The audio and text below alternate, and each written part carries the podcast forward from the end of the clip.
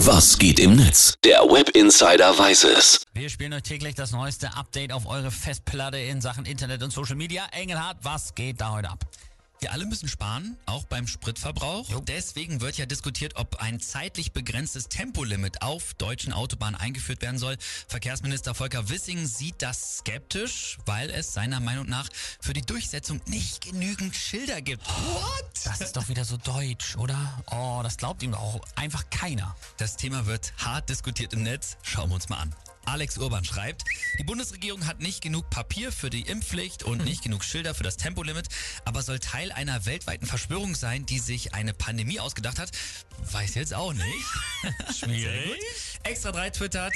Und nächste Woche dann, wir haben nicht genügend Thermometer, um die Erderwärmung zu stoppen.